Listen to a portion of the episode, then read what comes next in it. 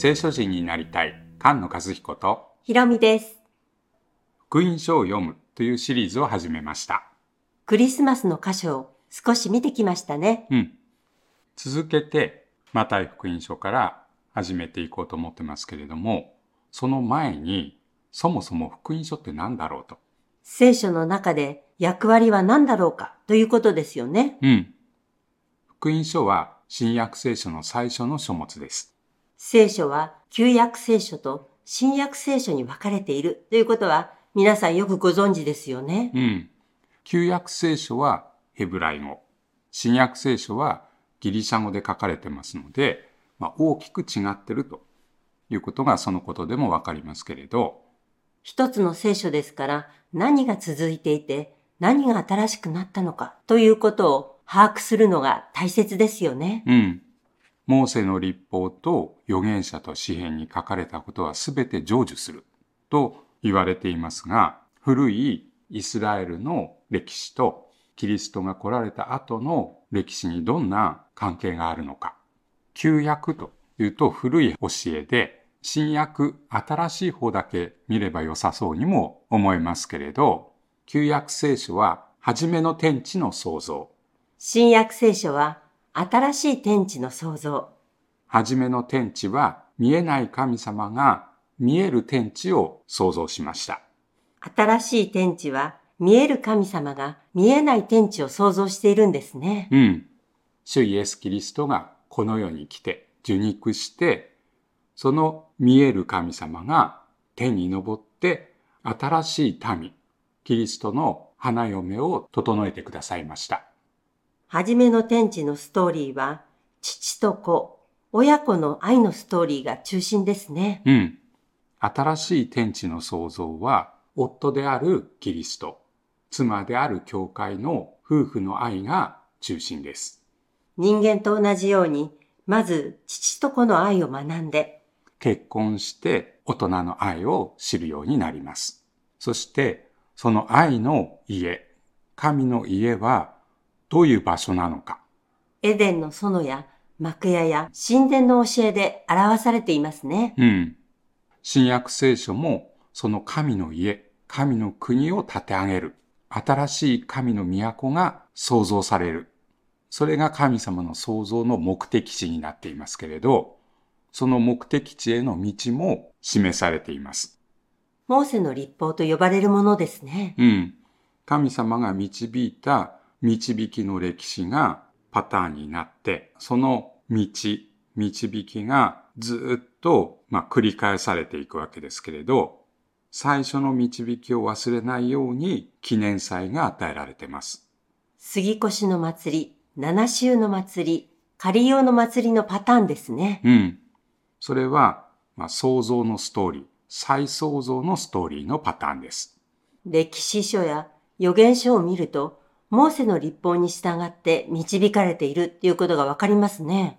ダビデやソロモン、イザヤやエレミア、こういう時代の人たちの旧約聖書は創世記から義明までのモーセの教えでした。モーセの時代には創世記が旧約聖書で、出エジプト記からが新約聖書みたいですね。うん。前の時代の教え、約束が土台になって、その約束の通りに神様の民が導かれて、その導きがまた種になって新たなストーリーの段階に進んでいく。残念ながら預言書の時代には失敗して元の時代に戻ってしまいましたね。うん。バビロンに連れて行かれて、もう一度神様の国が作られていきますけれど、その後、福音書までの間、四五百年の間の歴史は記録されていません。そして、初めから約束されていた救い主、主イエス・キリストがいよいよ来られる。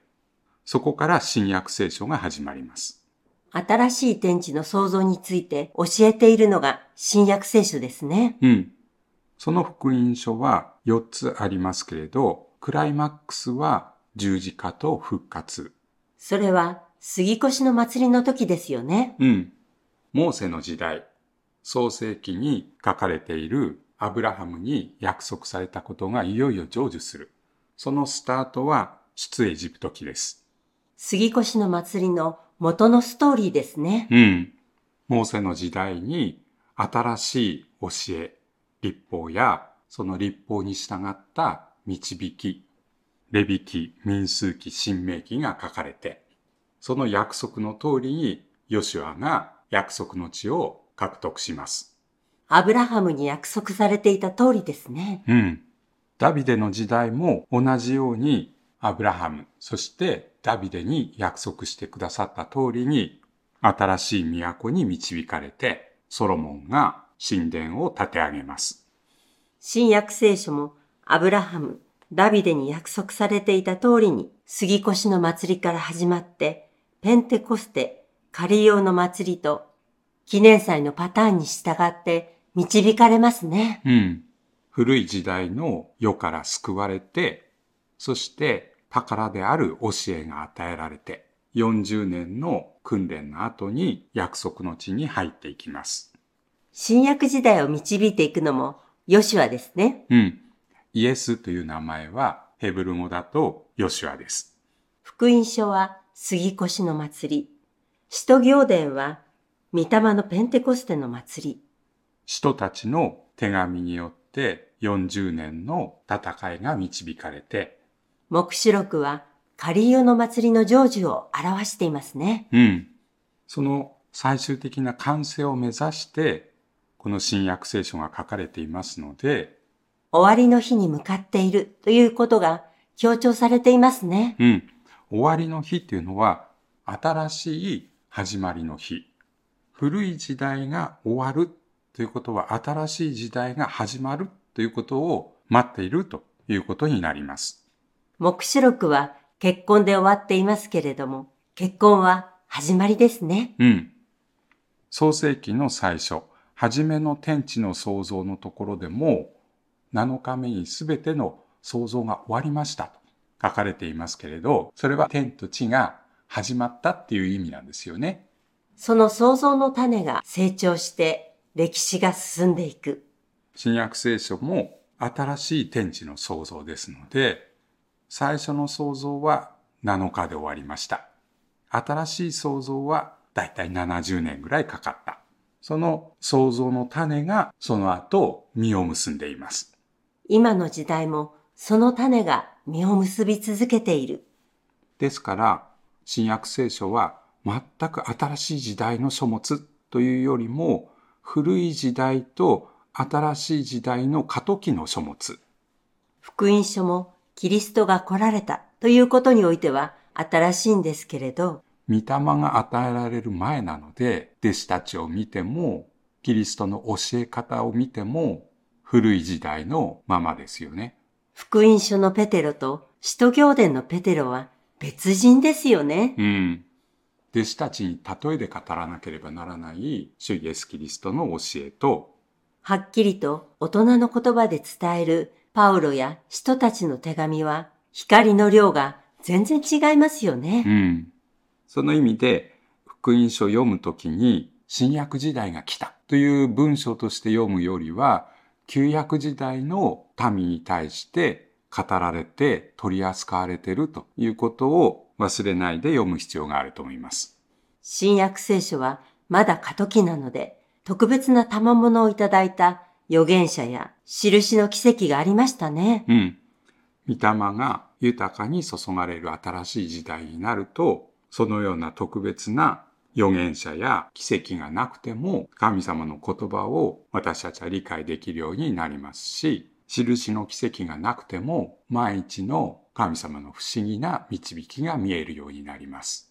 ですから、福音書を読んでいくときにはこの大きな大きな流れ、神様の愛のストーリーを思い出して初めの時代と新しい時代を比べたり、新約聖書の中の初めのこの福音書が手紙の中で、黙示録の中でどう表されているのか、どう実を結んでいるのかということを見たりしながら、聖書を通して福音書を見ていきたいと思います。